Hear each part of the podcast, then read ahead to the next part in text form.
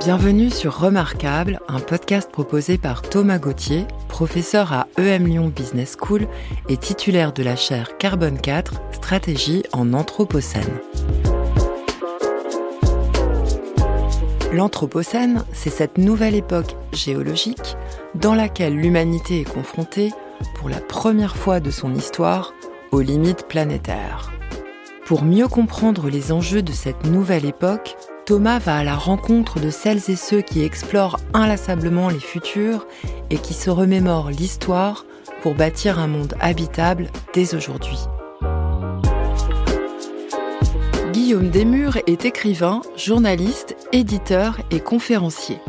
Il vit et travaille en montagne parce qu'il aime la pente. Il a créé le laboratoire d'idées Lama Project pour contribuer à la transition des stations de ski où il découvre avec stupéfaction toutes les formes de résistance au changement. Depuis plusieurs années, il intervient également dans le dispositif pédagogique des futurs durables à EM Lyon Business School. Dans l'entretien à suivre, Guillaume raconte pourquoi, selon lui, le regard poétique est la meilleure façon de questionner le monde. Bonjour Guillaume. Bonjour. Alors ça y est, tu es face à l'oracle tu vas pouvoir lui poser trois questions. Par quelle question est-ce que tu souhaites commencer? D'abord, l'oracle, ça me terrifie un peu. Euh, d'abord parce que l'oracle, c'est les dieux qui parlent aux hommes. Et que bah, souvent, on préfère, il vaut mieux ne pas écouter ce que nous racontent les, dieux. Euh, et l'influence qu'ils essaient d'avoir sur les euh, sur les hommes. je, suis en train de, lire en ce moment l'Iliade et l'Odyssée à, ma fille le soir avec euh, un tout petit peu de censure parce que parfois c'est un peu violent quand même.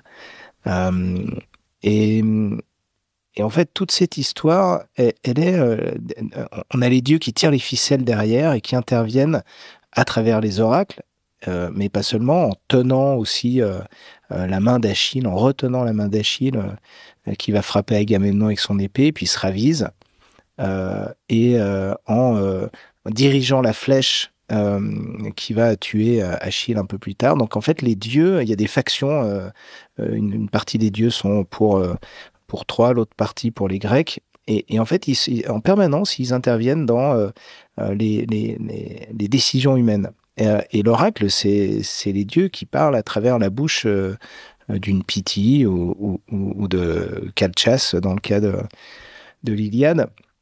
Donc, euh, je, pense qu'on est assez grands, euh, les êtres humains, pour décider nous-mêmes de ce qu'on doit faire et des décisions qu'on doit prendre.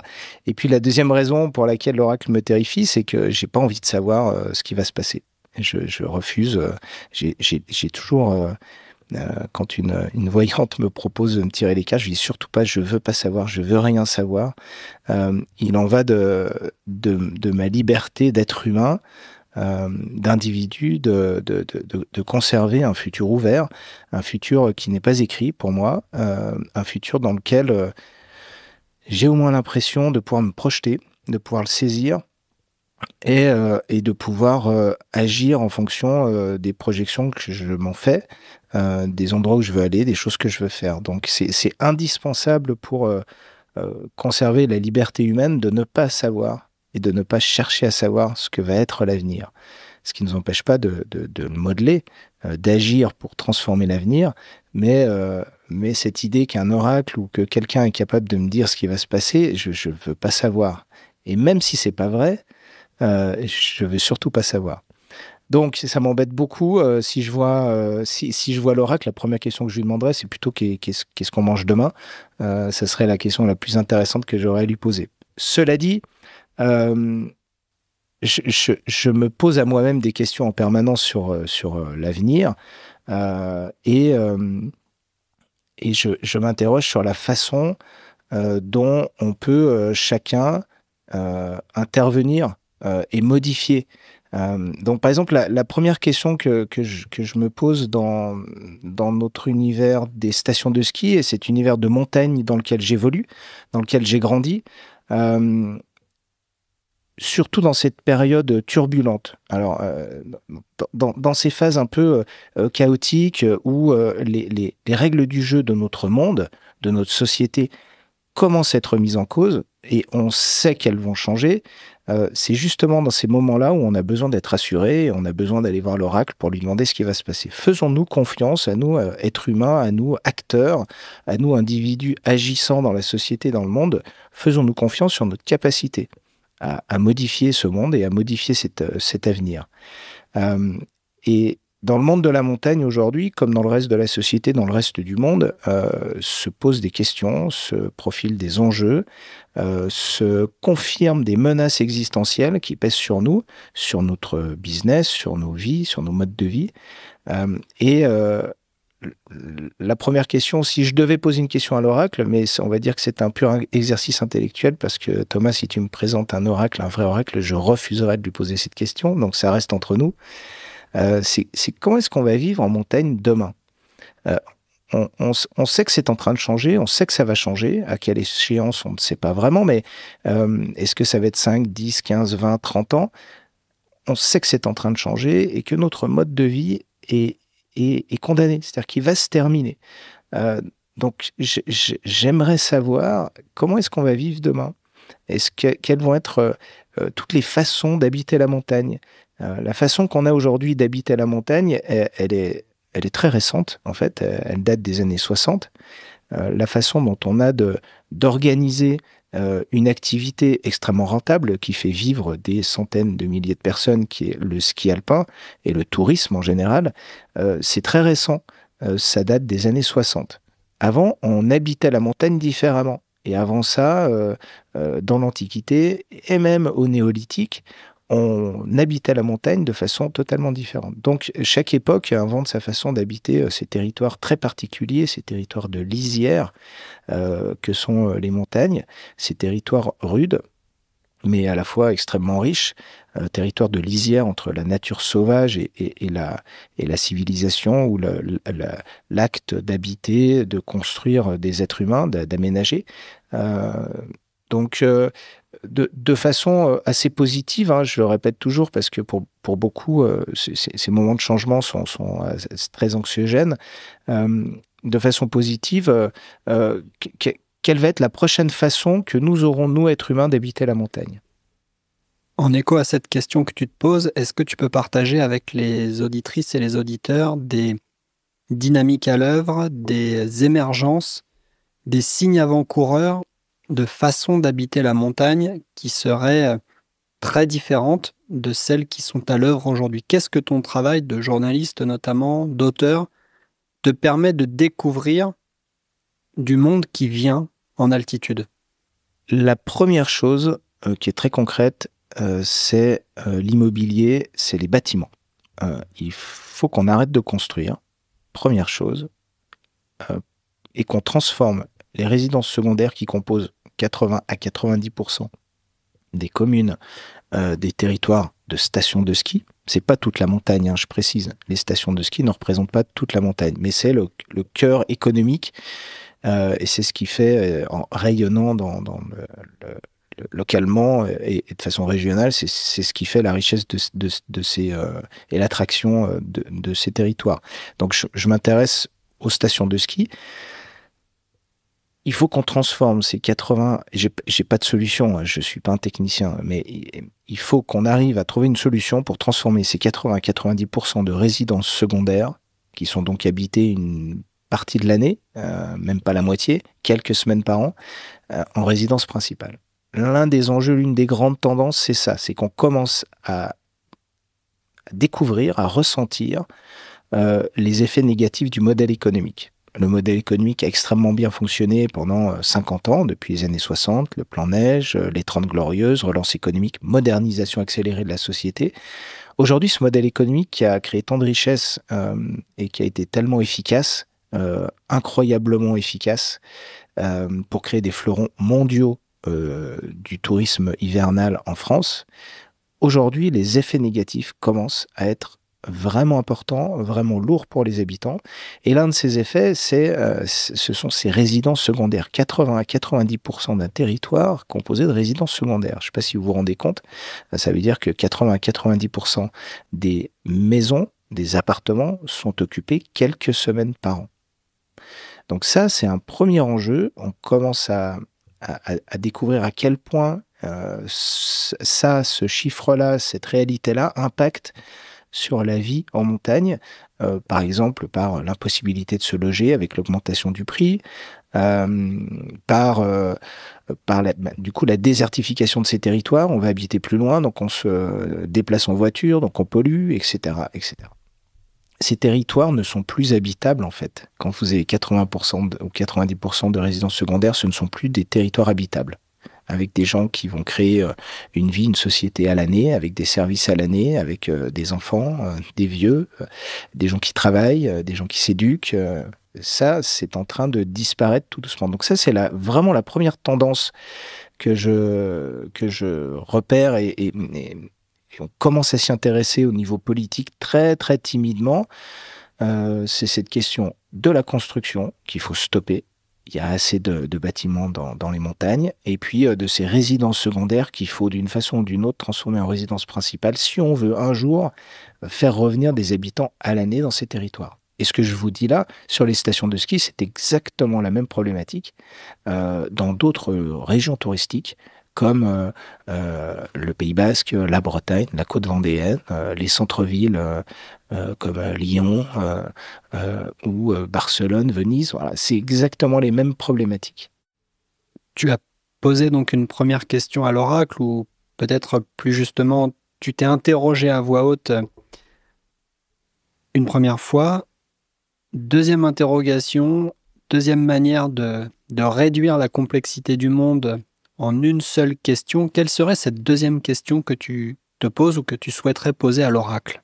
Alors je vais la poser à toi et pas à l'oracle, ou je vais la poser aux auditeurs euh, et je me la pose à moi. Euh, cette question, c'est euh, quel va être le prochain empire dominant sur la planète? Euh, quand on voit l'histoire, euh, les empires, euh, c'est une, j'enfonce une porte ouverte, mais les empires naissent, vivent et meurent.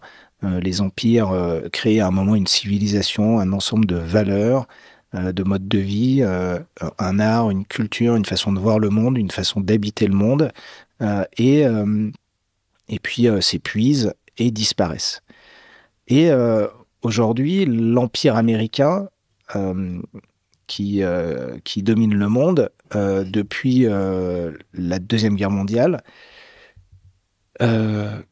quel va être le prochain empire? C'est vraiment une, question que je me pose à chaque fois en, lisant l'actualité, en voyant ce que font les Chinois, les Russes, les Indiens.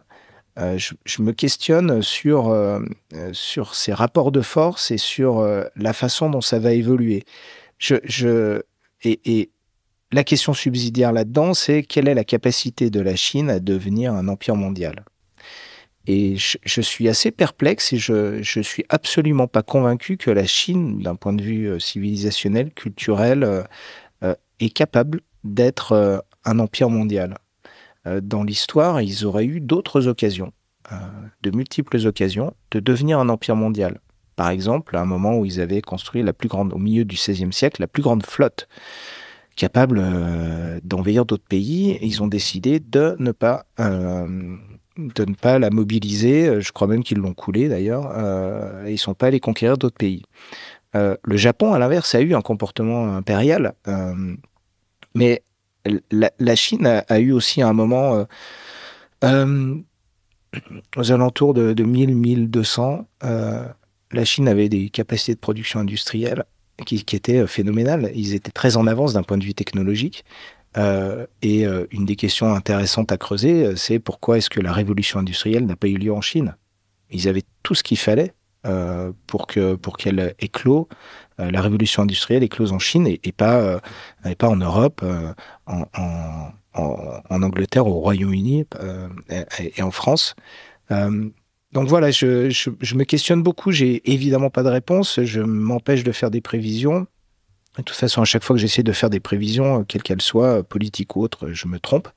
Donc euh, j'ai bien appris la leçon. Je m'empêche de faire des prévisions, même dans, ce que j'écris ou dans les travaux de, de design fiction que, je peux mener. Euh, je m'empêche de faire des prévisions. Mais c'est vrai, c'est vraiment en, observant, est-ce que les Américains vont être capables de garder leur, leur place dominante? Je n'en suis pas certain. Est-ce que la Chine est capable de prendre la suite? Je n'en suis pas certain. quid de l'Inde? Par exemple. Euh, je, je, alors, je connais pas ce pays, mais euh, je connais un petit peu mieux le Japon. voilà. Est-ce que la Russie, euh, qui a un comportement impérial, clairement, euh, euh a, une, je ne crois pas non plus. Donc, je, voilà, je, m'interroge. J'ai lu récemment un livre qui s'appelle titré 2034 et qui a été coécrit par un écrivain américain et un ancien général de l'armée qui décrit une guerre mondiale en 2034. guerre mondiale qui est déclenchée par euh, l'attaque la Chine attaque Taïwan et les Américains répliquent. Et ce qui était, ce qui était euh, fascinant dans ce bouquin, au-delà du plaisir euh, de l'intrigue et du développement, c'est que il n'est fait aucune mention à aucun moment dans aucune page de l'Europe.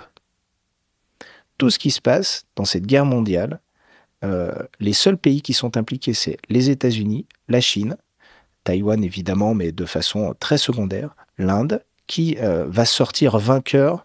L'ONU d'ailleurs, à la fin du livre, est déplacée euh, en Inde. Euh, L'Inde qui va être capable de, de, mener la paix, de, négocier la paix avec les parties prenantes et qui va prendre cette place d'empire dominant. la Russie, l'Iran, voilà, ce sont les seuls. Euh, la Russie un peu comme trouble faite, et puis euh, et puis l'Iran à travers un personnage assez intéressant de, général, mais euh, il n'est jamais fait mention de l'Europe. Euh, donc euh, c'est le, voilà le genre de questions que je me pose toujours en regardant l'actualité, les les un peu les gesticulations de surface euh, géopolitique, politique, économique, et à travers ces à travers ces, ces actualités quotidiennes, cette ce, ce, cette écume à la surface de la mer, d'essayer de comprendre ce qui s'y passe en dessous en fait. Euh, et j'ai absolument pas de réponse, mais je, continue à, me questionner sur, euh, sur la façon dont ces rapports de force évoluent et qui va euh, arriver à, à, sortir vainqueur ou en tout cas empire dominant. Peut-être pour prolonger ta réflexion et ton questionnement, tu as évoqué là des manières dans l'histoire d'organiser la vie en société, d'organiser aussi les ambitions de certains peuples à conquérir d'autres terres, voire à assujettir d'autres, peuples. On se heurte désormais euh, collectivement en tant qu'humanité à ce qu'il est convenu d'appeler les limites planétaires. On a conscience, en tout cas une partie croissante de la population mondiale a conscience que le substrat biophysique dont nous dépendons est borné et ne peut pas être euh, à la hauteur des ambitions de conquête que nous pourrions avoir D'ailleurs, à la fin des années 60, des économistes euh, tels que Boulding, par exemple, conspuaient une économie de, cow-boy, comme il l'appelait, et appelait de ses voeux une économie euh, d'astronaute, en utilisant la métaphore du vaisseau Terre et en arguant du fait que finalement nous faisions toutes et tous partie d'un seul et même équipage et que nous étions toutes et tous à bord d'un seul et même vaisseau.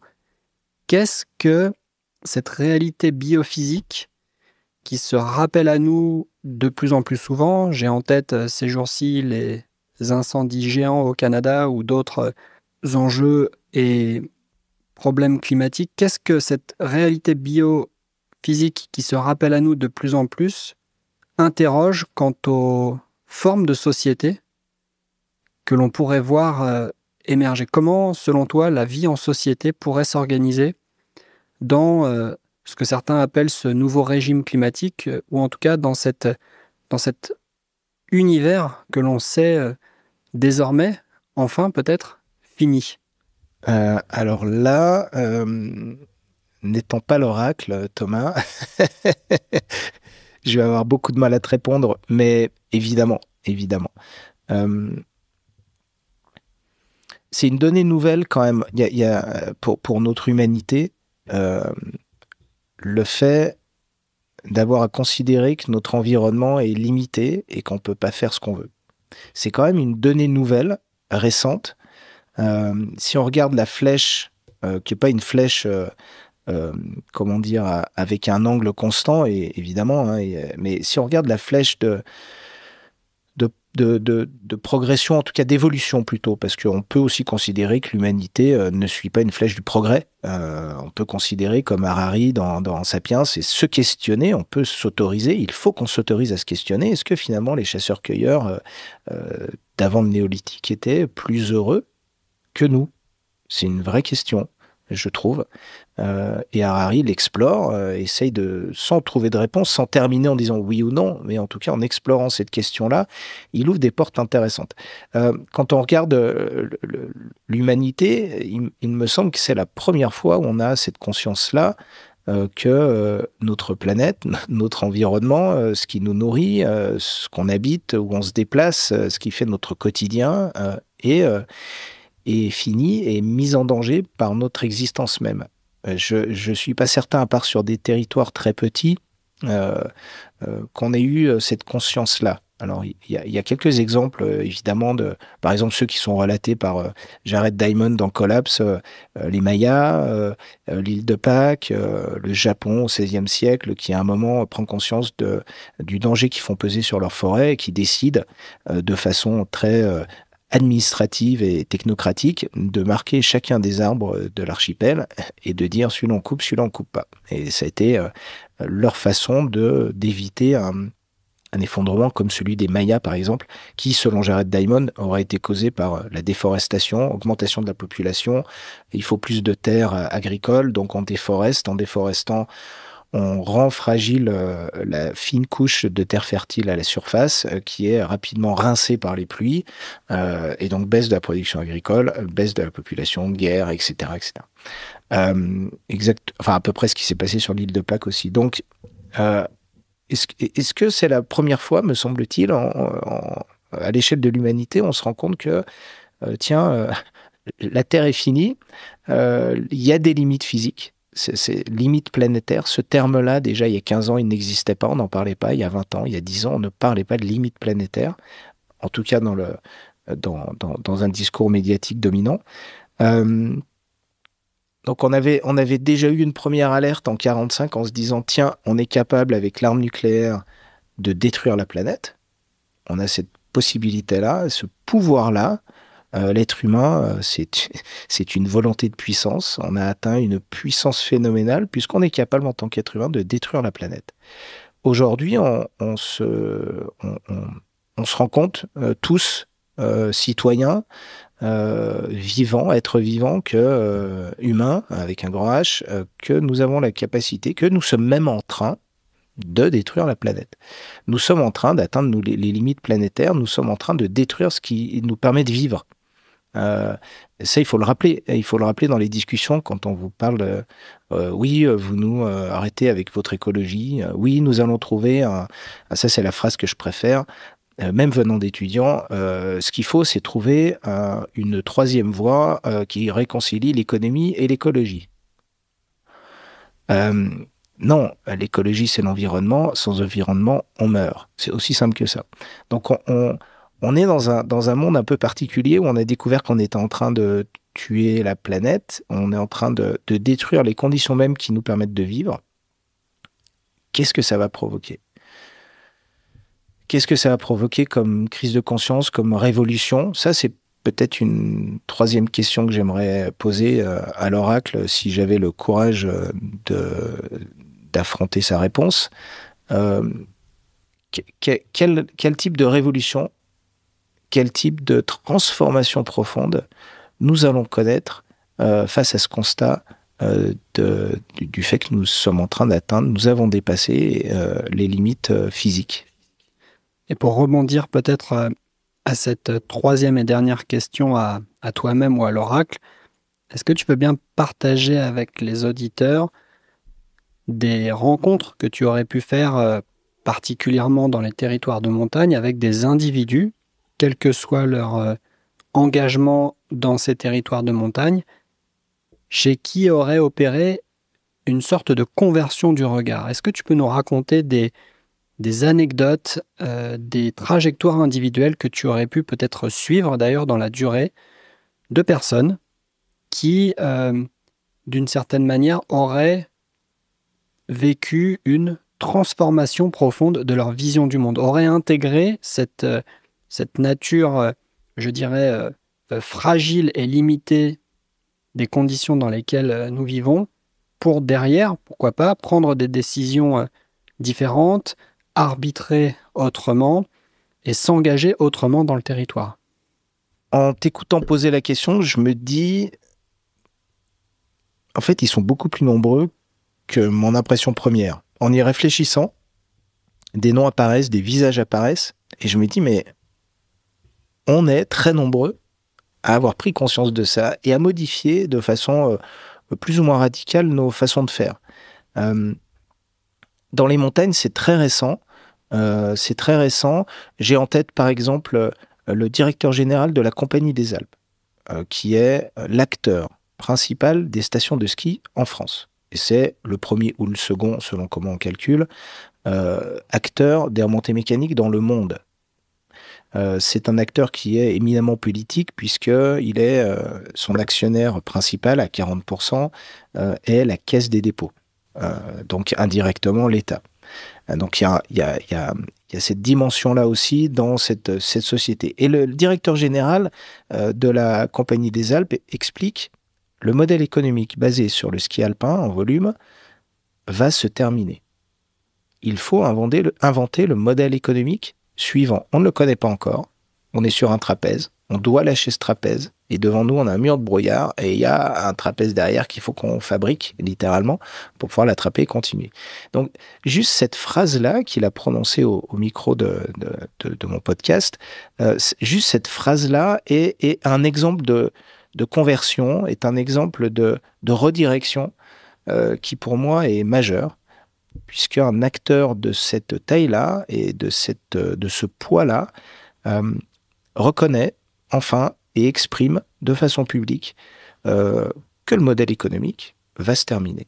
Voilà. Ça, c'est un, exemple extrêmement récent euh, et majeur, me semble-t-il. Après, dans, dans, les vies euh, quotidiennes, je, je, suis étonné par, par le chemin qui a été parcouru en, en, deux à, en deux ans, on va dire en deux à trois ans, par les habitants des territoires de montagne.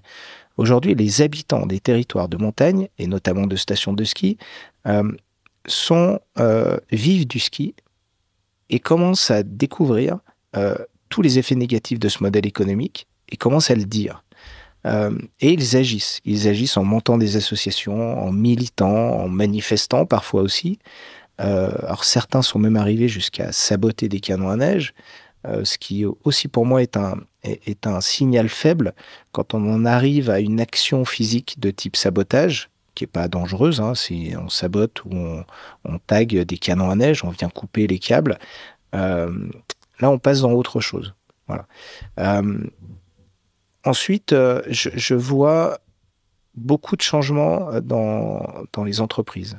Les entreprises aujourd'hui euh, sont des acteurs de ce changement qui sont euh, les plus importants avec les, territoires. On met de côté les élus, euh, mairies, départements, euh, comme comme régions qui sont à côté de la plaque. Clairement aujourd'hui, ils sont pas du tout en phase avec ce mouvement de fond, cette, ce mouvement tectonique qui est lent mais inévitable, qui est en train de se passer dans la société. Et on le voit, cette déconnexion lente aussi au niveau de la société entre les habitants, ce qu'ils expriment et la façon dont euh, les hommes politiques, hommes politiques élus, euh, euh, qui sont, je le rappelle, les acteurs d'une mécanique démocratique où nous choisissons de mettre ces gens-là à ces postes-là pour diriger en notre nom et en comptant sur leurs compétences.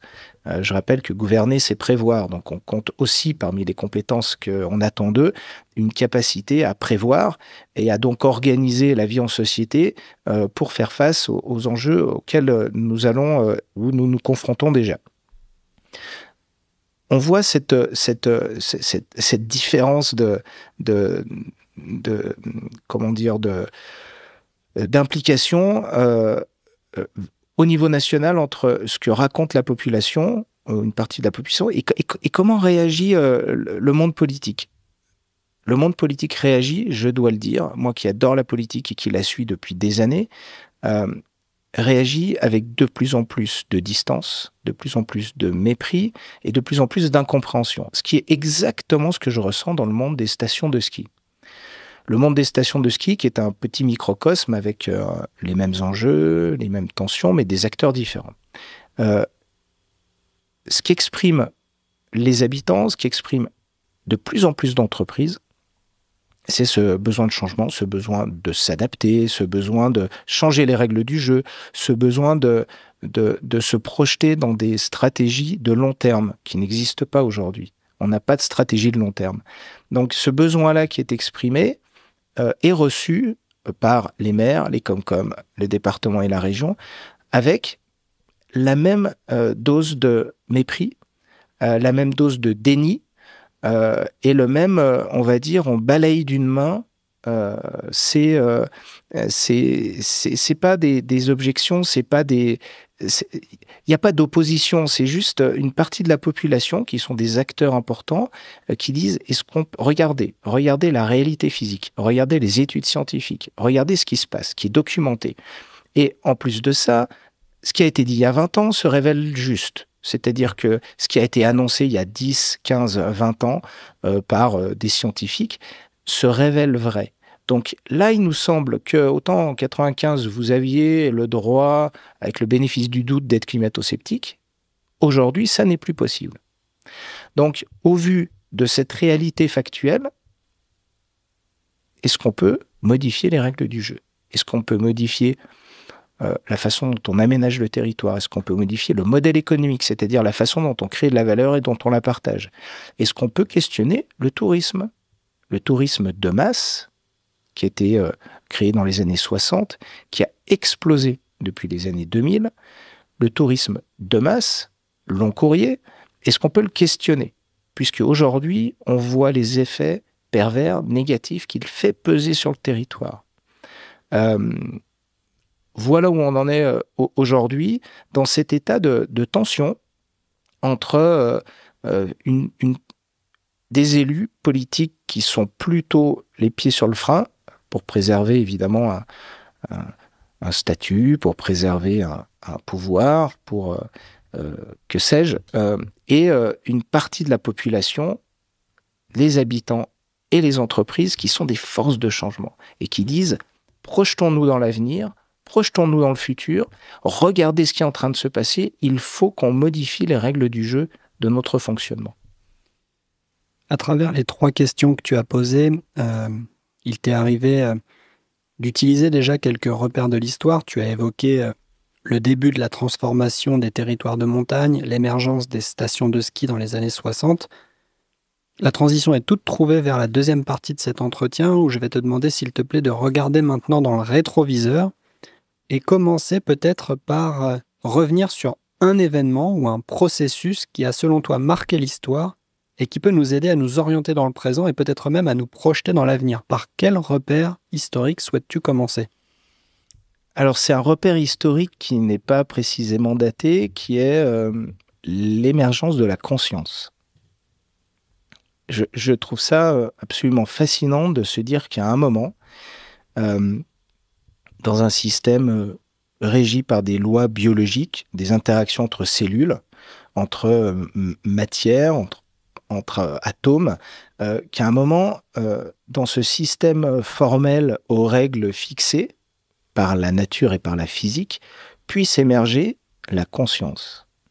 Et ça, c'est fascinant puisque la, conscience, c'est la capacité euh, de cet organisme à s'observer lui-même et à se questionner lui-même, ce qui fait profondément euh, euh, ce que nous sommes, nous, en tant qu'êtres humains.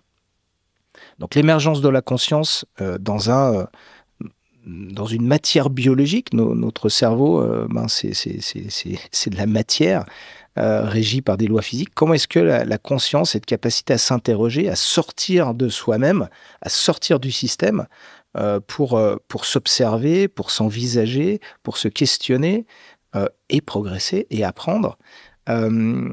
C'est un moment dans l'histoire que, que, je trouve fascinant. Qui, on ne sait pas à quel moment exactement ça s'est passé, on ne sait pas forcément exactement comment ça s'est passé. Douglas Hofstadter, dans son bouquin de 79, fait, fait l'hypothèse que tout système formel à un moment a une faille et qui est quelque part la naissance de la conscience. C'est une sorte de, de, révélation de la faille ou d'explosion de ce système. et évidemment, ça nous amène aujourd'hui à un autre type de conscience que nous, êtres humains, sommes en train de faire naître, c'est l'intelligence artificielle. Euh, je ne sais pas précisément où on en est. Je pense que personne ne sait exactement où on en est, en tout cas dans le grand public, euh, en termes d'intelligence artificielle. Euh, ce qui est sûr, c'est que on est en train de créer, comme il y a des millions d'années, l'émergence dans un système formel, c'est-à-dire euh, des puces électroniques euh, euh, qui sont soudées sur une carte mère, dans un ordinateur, dans des ordinateurs. On est en train de créer dans ce système formel, ou on a déjà créé dans ce système formel, la capacité à créer une conscience qui va faire exploser ce système, qui va être capable d'en sortir et qui va être capable de l'observer, de le questionner, de le faire progresser. Donc, j'ai du mal à mesurer euh, dans, quelle mesure on y est, on n'y est pas. Euh, est-ce que euh, ça, s'est déjà passé, on ne le sait pas, ou ça va bientôt se passer, ou c'est quelque chose qui ne se passera pas avant des dizaines d'années Je n'en sais rien, mais en tout cas, cette possibilité-là ouvre des perspectives fascinantes, pas forcément terrifiantes, mais fascinantes. Avec ce premier repère historique, cette, cette émergence de la conscience et ce lien que tu fais avec les actualités qui entourent l'intelligence artificielle et on a évidemment en tête euh, la mise en service euh, de ChatGPT qui fait à beaucoup de personnes, euh, beaucoup d'institutions se, poser beaucoup de questions. Une question me vient en écho à tes propos qui est, on s'est parlé lors de la première partie de l'entretien, limites planétaires, enjeux écologiques. Comment imaginerais-tu mobiliser dans un sens particulièrement utile pour euh, la poursuite de la vie humaine sur Terre, ces nouvelles formes d'intelligence? Faut-il nécessairement opposer croissance exponentielle du potentiel euh, de l'intelligence artificielle, croissance exponentielle des technologies qui sont euh, sorties des laboratoires de recherche, qui sont sorties des entreprises innovantes, et réinsertion des systèmes humains dans le système Terre. Est-ce qu'on peut imaginer une euh, voie d'avenir dans laquelle les technologies très avancées de type intelligence artificielle joueraient un rôle pour euh, reconnecter les systèmes humains au système Terre? Est-ce que finalement euh, les intelligences artificielles et d'autres technologies pourraient être, je dirais, la base matérielle de ce que des penseurs euh, comme euh, Teilhard de Chardin ont euh, imaginé avec la noosphère, cette idée qu'une conscience planétaire émerge ou pourrait émerger? Comment mobiliser les technologies au service de la réconciliation entre systèmes humains et systèmes Terre serait peut-être la formule que je voudrais te soumettre. Ma première réaction, c'est de me méfier des solutions technologiques pour reconnecter euh, euh, l'être humain au système Terre, si tant est qu'il en soit euh, totalement déconnecté, ce que je pense pas. Tu, tu, cites Teilhard de Chardin, qui est un penseur catholique qu'on a un peu oublié d'ailleurs, assez surprenant, que je relirais aussi à, bah, à l'inconscient collectif de, de, de Jung, euh, euh, qui, qui, ouvre aussi des, perspectives intéressantes de, de, de, connexion ou en tout cas de d'inconscient euh, partagé entre les êtres humains et, et à l'hypothèse Gaïa de, James Lovelock qui considère la planète comme un être vivant global. Voilà. Donc toutes ces idées là nous font bien sentir ou la, la, la réaction d'ailleurs de James Lovell qui, qui, est, qui était un, un des astronautes d'Apollo 10 ou je, je, crois que c'était 10 ou, ou, 9, qui le premier a fait, euh, ils ont fait le tour de la, de la Lune, et ils sont revenus, euh, ils se sont pas posés sur la Lune, mais ils sont revenus à la Terre, et donc le premier a observé un lever de Terre sur la Lune, et a, euh, et, et, et, et, a considéré euh, cette toute petite planète comme étant, ramené la première photo, la première photo qui, dans l'imaginaire des êtres humains, C'était la première fois où on voyait la Terre en tant que planète isolée dans cet espace froid, hostile et, terrifiant. donc tout ça aussi nous fait, voilà, nous, nous, fait avancer sur cette conscience d'une euh, comment dire, d'une responsabilité euh, euh, globale, une responsabilité humaine. Et c'est peut-être plus là-dessus, je ne crois pas dans la capacité de la technologie qui est une invention humaine, sauf si l'intelligence artificielle nous dépasse totalement et prend le contrôle. mais je ne crois pas dans la technologie qui est une invention humaine. Je suis pas sûr que c'est par là qu'on arrivera à, à, se reconnecter, ou en tout cas à, pas tellement se reconnecter, parce que je ne crois pas qu'on soit totalement déconnecté, mais à recréer des liens euh, très forts et, très puissants. en fait, la question, euh, la question qu'on doit se poser, c'est qu'est-ce qui nous rend heureux? La question qu'on doit se poser, c'est euh, comment est-ce qu'on veut vivre? Comment est-ce que nous, en tant qu'être humain, on doit, on doit vivre pour être heureux? C'est une question assez simple. Euh, mais c'est quand même la question essentielle à tous les modes d'organisation euh, euh, de, groupes humains et d'organisation de vie et de mode de vie. Qu'est-ce qui nous rend heureux? De quoi nous avons-nous besoin en tant qu'être humain pour être heureux? Et, et, cette question-là, elle va, déterminer un ensemble de valeurs qu'on va partager, pour lesquelles on va se battre, pour lesquelles on va travailler, on va faire des efforts. Euh, et ces valeurs, elles changent au, fil des, années, au fil des siècles, au fil des, millénaires.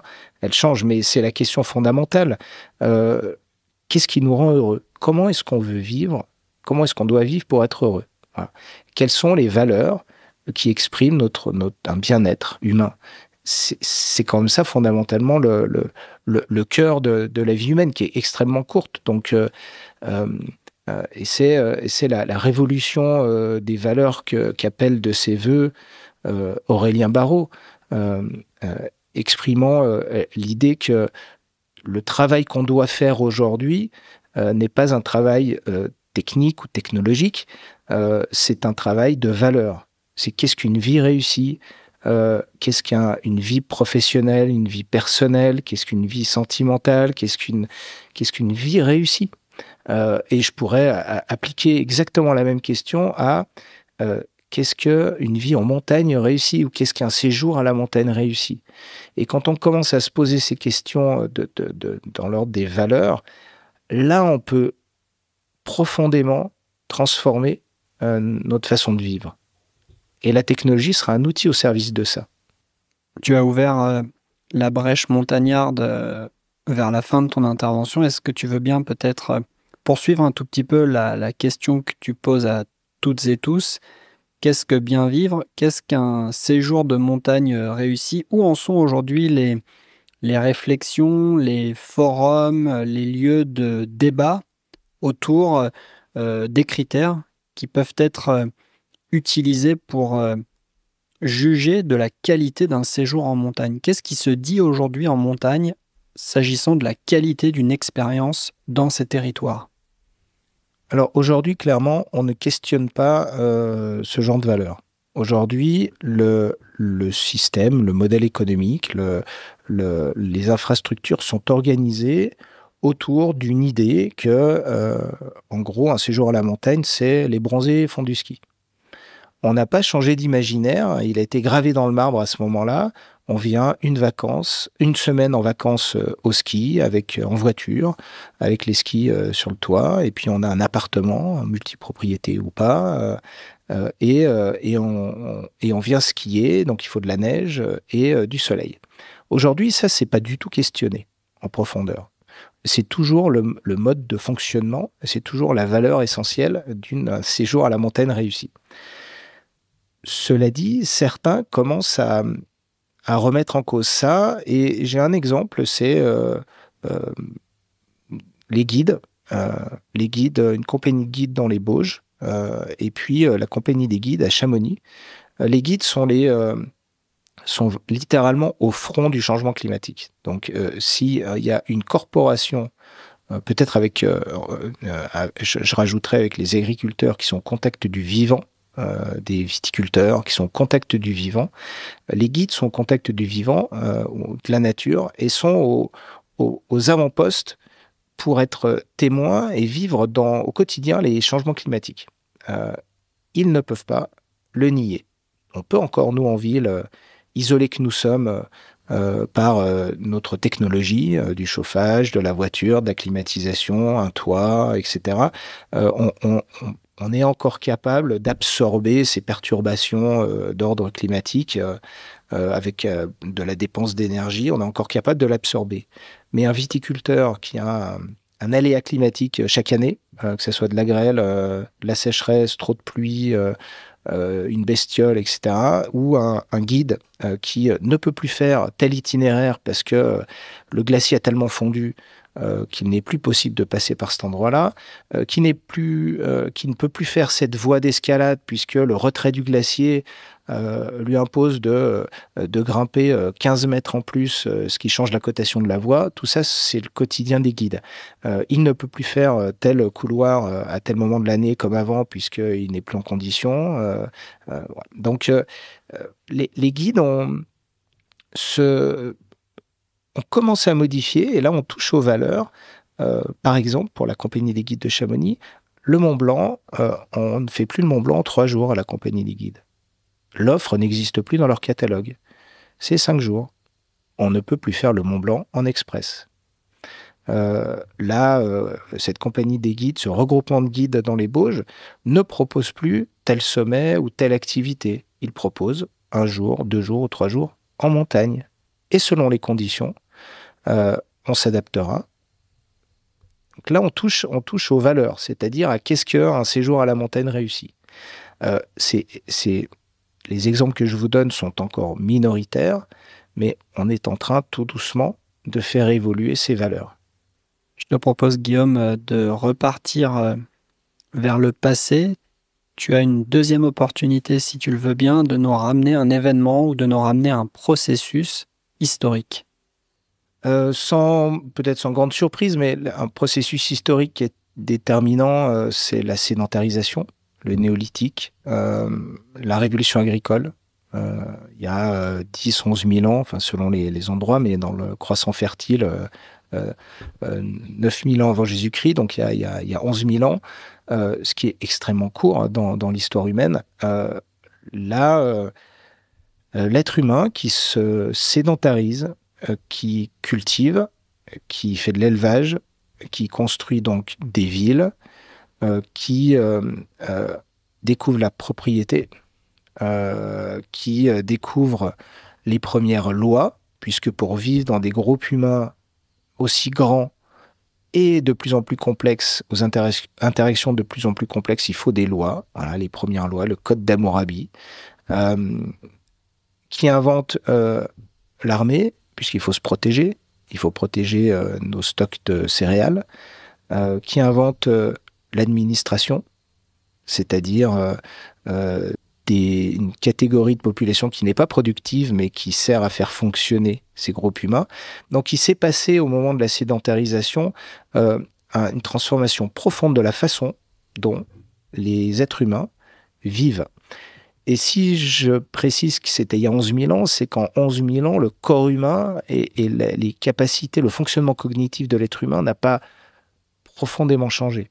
Donc, ce qui est assez fascinant, et je reviens à la, question que pose Harari, euh, l'historien dans Sapiens, euh, et, je reviens à cette question fondamentale qu'est-ce qui fait, qu'est-ce qu'il nous faut pour être heureux? Comment doit-on vivre pour être heureux? Qu'est-ce qui nous rend heureux?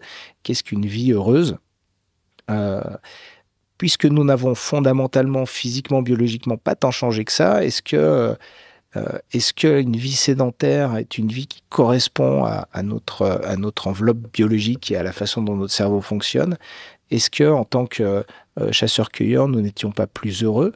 Euh, J'ai pas de réponse et je ne veux pas trouver de réponse, mais je trouve que se poser la question ouvre des champs de réflexion intéressants pour, et, et, extrêmement fertiles pour, pour aujourd'hui. Euh, de la même façon, euh, je reviens un tout petit peu en arrière en 46, quand euh, Laurent Chapy, architecte urbaniste, est chargé d'inventer une station de ski pour Courchevel, le département de la Savoie décide en 1945 de construire une station de ski internationale. Euh, Laurent Chapier, architecte urbaniste, skieur et euh, poète et artiste, est chargé d'inventer ce que doit être une station de ski, c'est-à-dire un ensemble bâti, construit en altitude, un endroit où il n'y a rien, euh, et dédié, pensé pour la pratique exclusive du ski alpin, donc d'un tourisme d'hiver. Et eh ben, Laurent Chapier a dû se poser des questions nouvelles. Qu'est-ce qu'un client? Qu'est-ce qu'un skieur? Un, vacancier, euh, euh, comment est-ce qu'on le loge, euh, comment est-ce qu'il passe sa semaine, de quelle façon on intègre dans ce développement-là les habitants locaux. Voilà. et toutes ces questions-là, il y a eu des réponses qui ont été apportées hein, dans toutes les stations qu'on a construites. mais ces questions-là, elles sont toujours d'actualité.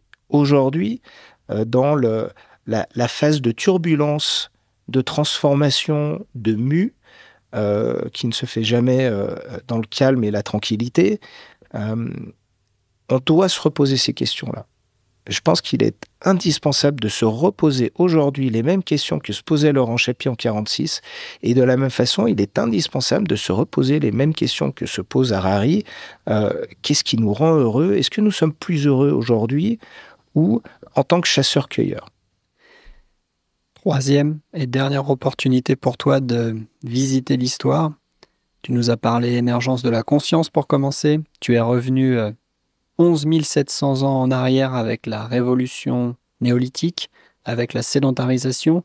Tu as d'ailleurs, euh, au cours de ce retour historique, euh, rappelé que finalement, les transformations récentes de la vie en société ne sont pas grand-chose à l'échelle des dizaines ou centaines de milliers d'années d'évolution, ce qui me fait euh, citer dans notre échange cette phrase du père fondateur de la sociobiologie, Edward Wilson, qui euh, est décédé à la fin de l'année 2021. Le vrai problème de l'humanité, pour lui, est le suivant. Nous avons des émotions du paléolithique, des institutions médiévales et des technologies divines. Peut-être que les choses sont allées un petit peu trop vite pour notre cerveau d'Homo sapiens.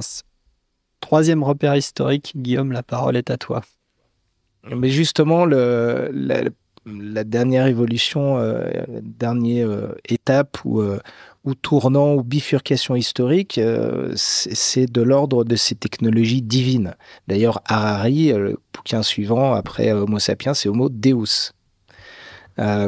ces technologies divines qui nous donnent une puissance, qui flattent notre désir de puissance, c'est le XXe siècle le XXe siècle, qui est, un siècle absolument fascinant, euh, en 70 ans, 72 ans exactement, on est passé. J'ai du, mal à, à, à l'envisager, mais on est passé en 72 ans, de la fin du 19e à 1969, du premier avion qui vole en France, le premier avion qui vole, c'est-à-dire qui fait un vol suffisamment long et qui est pilotable, à marcher sur la Lune il a fallu 72 ans entre ces deux événements. Et ça, c'est le XXe siècle. Le XXe siècle, il a, euh,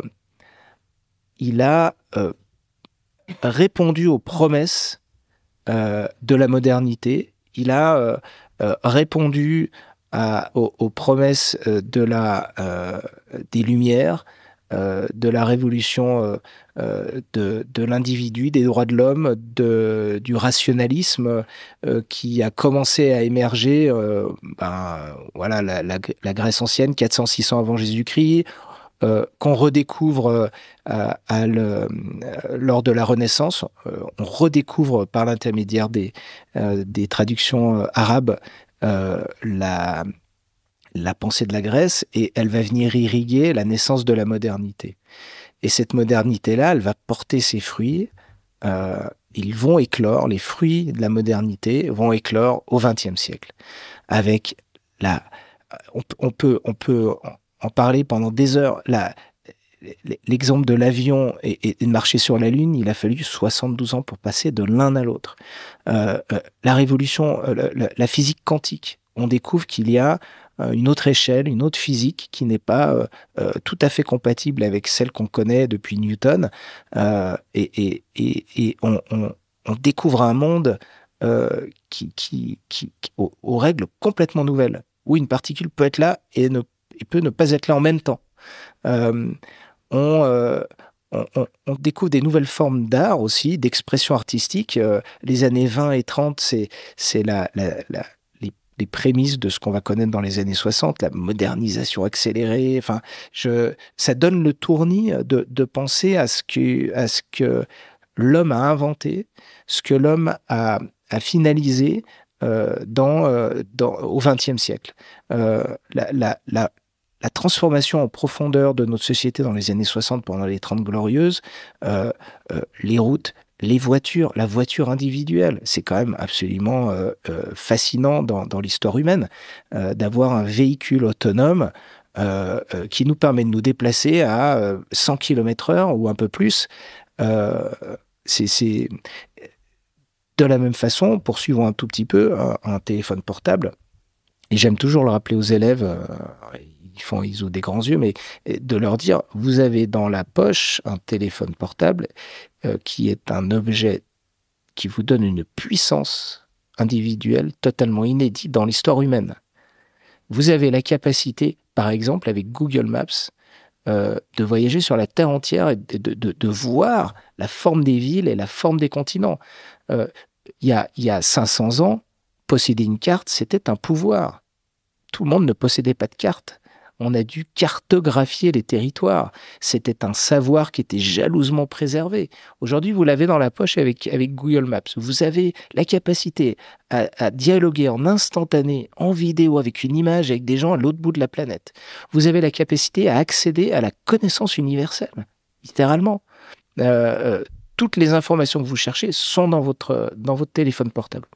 Et en plus, il fait lampe, il peut vous éclairer quand vous descendez à la cave, il peut vous permettre de mesurer euh, un meuble, etc. Vous avez dans la poche un objet d'ordre divin, littéralement, euh, euh, qui, qui, vous offre une puissance sur le monde qui est inégalée dans l'histoire humaine. Donc le XXe siècle, c'est quand même un moment de d'accélération, ça c'est sûr, hein, les futuristes l'ont très bien senti dès, dès 1910, euh, la modernité c'est la vitesse, la modernité c'est l'accélération. Euh, et euh, et c'est vrai que ça va un peu vite. C'est vrai que ça va un peu vite, euh, pour reprendre la, citation de tout à l'heure euh, que tu nous rappelais, Thomas, merci. C'est vrai que ça va très vite. Là, on en arrive à, à, des, à, des puissances fabriquées par l'homme qui vont nous dépasser. On en arrive donc au temps présent et aussi au troisième et dernier temps de cet entretien. On a exploré avec toi les futurs, on s'est remémoré les passés.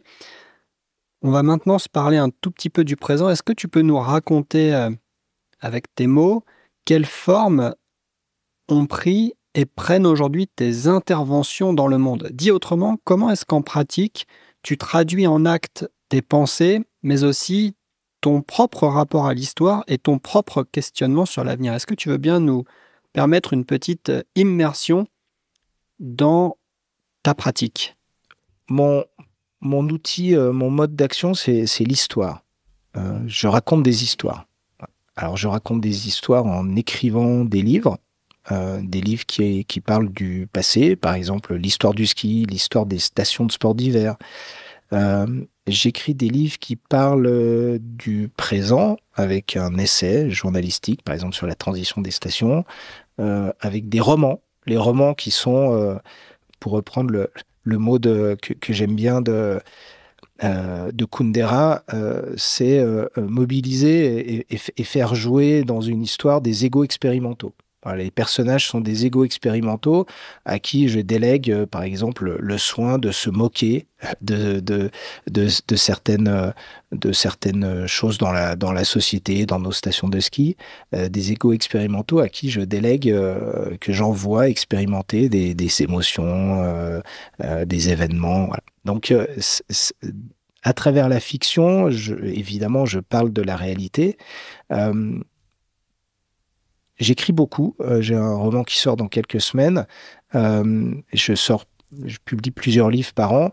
Euh, et, c'est aussi de la poésie. C'est aussi, sont aussi des articles dans des magazines. Et la poésie est une façon euh, de plus en plus efficace, me semble-t-il. En tout cas, moi, j'y vais de plus en plus. Euh, pendant longtemps, j'ai été euh, un peu prudent ou un peu timide avec la poésie. Aujourd'hui, aidé par aussi ce qu'en dit Aurélien Barraud, qui, pour le paraphraser ou pour l'interpréter à ma façon, nous dit que la poésie sauvera le monde, c'est-à-dire cette capacité qu'a le regard poétique qui a l'outil poétique de se poser sur le monde, de le questionner, et de le questionner en profondeur, de le questionner de façon beaucoup plus radicale que les autres outils. D'ailleurs, plus je m'intéresse et plus j'écris euh, de la poésie, plus je me rends compte que beaucoup de scientifiques euh, mettent la poésie à un niveau quasiment égal d'exploration et de connaissance de la réalité euh, que la science. Euh, euh, Klein parle souvent de poésie. Euh, Carlo Rovelli, quand il, fait un essai sur le temps, chaque chapitre est introduit par une poésie tirée de, la nature des, Natura Rerum, un, poème redécouvert à, la Renaissance, mais qui, date de, des Romains, de l'époque romaine. Et, et, et, ils montrent tous les deux, par exemple, que la poésie est un outil euh, d'observation et, de découverte et, d'exploration et de connaissance de la réalité aussi puissant, aussi utile, aussi précis euh, que, que la science. Euh, donc ça, c'est vraiment un, un, outil que j'essaye de, de, de, développer, d'apprendre, de perfectionner. et c'est un outil qui est rigoureux. la poésie, c'est beaucoup plus rigoureux qu'à n'importe quelle autre forme d'écriture. Un autre mode d'action, d'intervention dans la réalité, euh, ce sont des podcasts euh, que je produis euh, pour le Lama Project, donc le Lama Project Podcast, qui sont des conversations d'une vingtaine de minutes, trentaine de minutes avec des acteurs à qui on tend peu le micro dans le monde de, de la montagne. Au-delà de la conversation et du plaisir à rencontrer ces gens, c'est un partage d'idées. Euh, une façon d'intervenir dans, la réalité, c'est de pouvoir, à travers euh, des histoires, à travers des conversations, euh, enrichir les visions du monde. nous avons besoin tous d'enrichir nos visions du monde, d'enrichir notre compréhension du monde, d'intégrer la complexité du monde. Ça peut paraître un peu banal ce que je vais dire, mais c'est aussi le travail du journaliste, qui est mon métier de base, ma formation c'est d'aller à la rencontre du monde, de se plonger dedans et, d'en absorber la complexité et très souvent euh, les, aspects contradictoires. Il faut accepter les aspects contradictoires des décisions de certaines personnes. Il faut accepter les paradoxes de la réalité. Euh, et, ces paradoxes-là existent dans la physique. Si je vous parle du temps ou je vous parle de la nature de la lumière, c'est paradoxal. La lumière est, composée de corpuscules, mais c'est aussi une onde. Euh, le temps n'existe pas. Voilà. Pourtant, il existe pas. Non, il n'existe pas. Euh, donc, le, rôle du journaliste, c'est de, c'est d'aller, euh, d'aller euh, poser des questions, mu par sa curiosité, et d'accepter que parfois il n'y a pas de réponse, que parfois les réponses sont paradoxales ou contradictoires.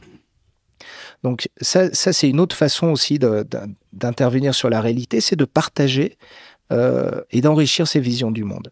Et puis, euh, euh, l'autre façon aussi, c'est euh, sont des conférences. Des conférences que je peux faire dans un cadre privé pour des entreprises ou dans un cadre un peu plus public, dans des festivals, des, conversations aussi, des débats.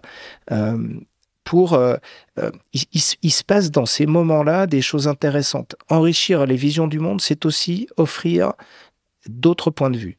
C'est de permettre à travers un, échange ou un travail de design fiction, par exemple, c'est de permettre d'occuper des postures, des, postures intellectuelles différentes, c'est-à-dire des façons de regarder la réalité différentes et des points de vue différents. Si on, on change son point de vue, euh, et c'est le point de vue, c'est exactement, par exemple, un photographe qui va choisir de photographier une scène va choisir son point de vue. Et le point de vue qu'il va choisir, c'est-à-dire l'endroit où il est situé, euh, va modifier euh, la façon dont il perçoit la scène, va modifier ce qu'il veut raconter de la scène, va modifier l'information qu'il va transmettre à son, lecteur. Donc changer de point de vue, c'est changer sa vision du monde, c'est donc changer son interprétation et c'est donc aussi changer euh, euh, ou découvrir des nouvelles solutions. Changer son point de vue, c'est envisager la réalité différemment et faire naître des idées nouvelles, des solutions nouvelles. Euh, donc c'est ce que j'essaye de faire dans euh, euh, bah, dans ces conférences, dans ces débats, c'est de dire tiens et si on regardait, je dis pas que c'est la seule façon, il n'y a pas de point de vue unique, mais faisons l'effort de changer de point de vue. Déplaçons-nous à droite, à gauche, en haut, en bas. tiens, observons par exemple le modèle économique des stations de ski d'un autre point de vue. Par exemple, celui de l'argent public qui rentre dans ce modèle économique. Ah, on n'en parle jamais de ça. Tiens, de quelle façon l'argent public De plein de façons différentes, subventions directes ou indirectes, aides directes ou indirectes, entre dans ce modèle économique? Ah ben oui, c'est vrai qu'en regardant par ce filtre-là, par cette lunette-là, le sujet, euh, ah ben on découvre d'autres choses.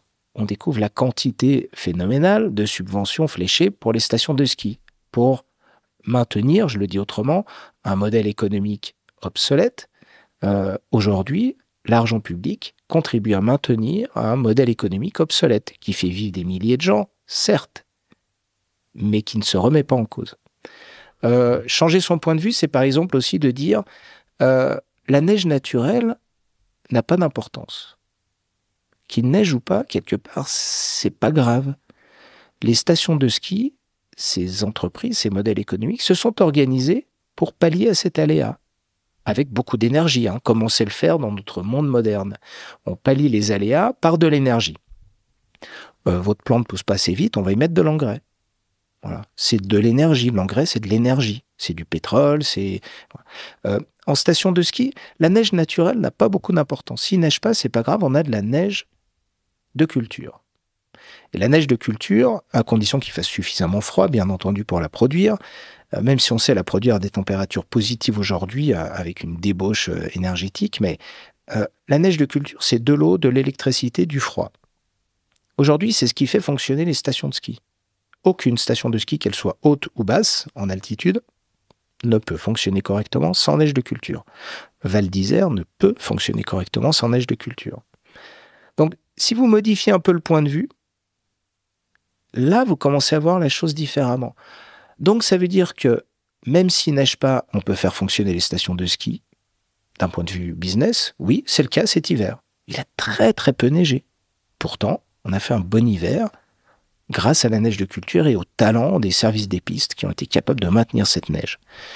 Euh, donc ça veut dire aussi que nos business fonctionnent grâce à trois matières premières, de l'eau, du froid et de l'électricité quelque part, la neige naturelle n'est plus un, élément, une ressource, une matière première indispensable pour faire fonctionner les stations de ski. Non.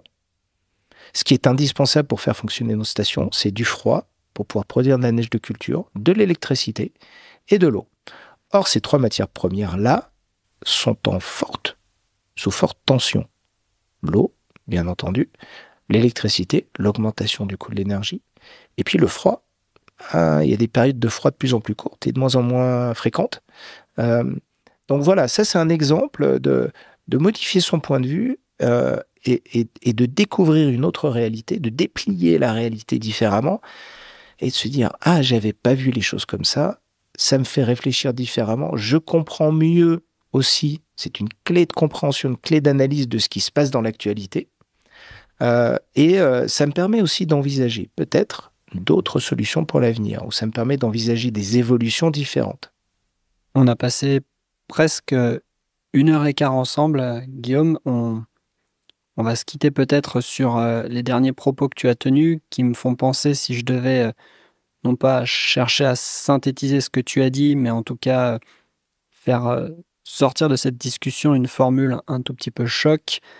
Nous sommes peut-être de plus en plus toutes et tous amené à, à enquêter et à être en quête, en quête de nouvelles valeurs, en quête de nouvelles manières de vivre, ce qui reboucle de manière assez intéressante avec l'emploi premier de la philosophie pour les Grecs, qui était bien de nourrir et de réfléchir constamment à une manière de vivre, comme si le temps était peut-être par moments linéaire, le temps était peut-être par moments exponentiel et le temps était enfin par moments aussi circulaire. Merci beaucoup Guillaume pour le temps que tu as consacré au podcast. Merci Thomas.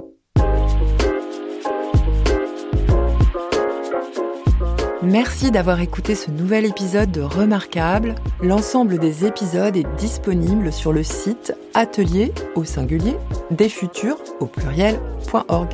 Pour ne rien rater des prochains, abonnez-vous, n'hésitez pas à laisser une note et à parler du podcast autour de vous. À bientôt!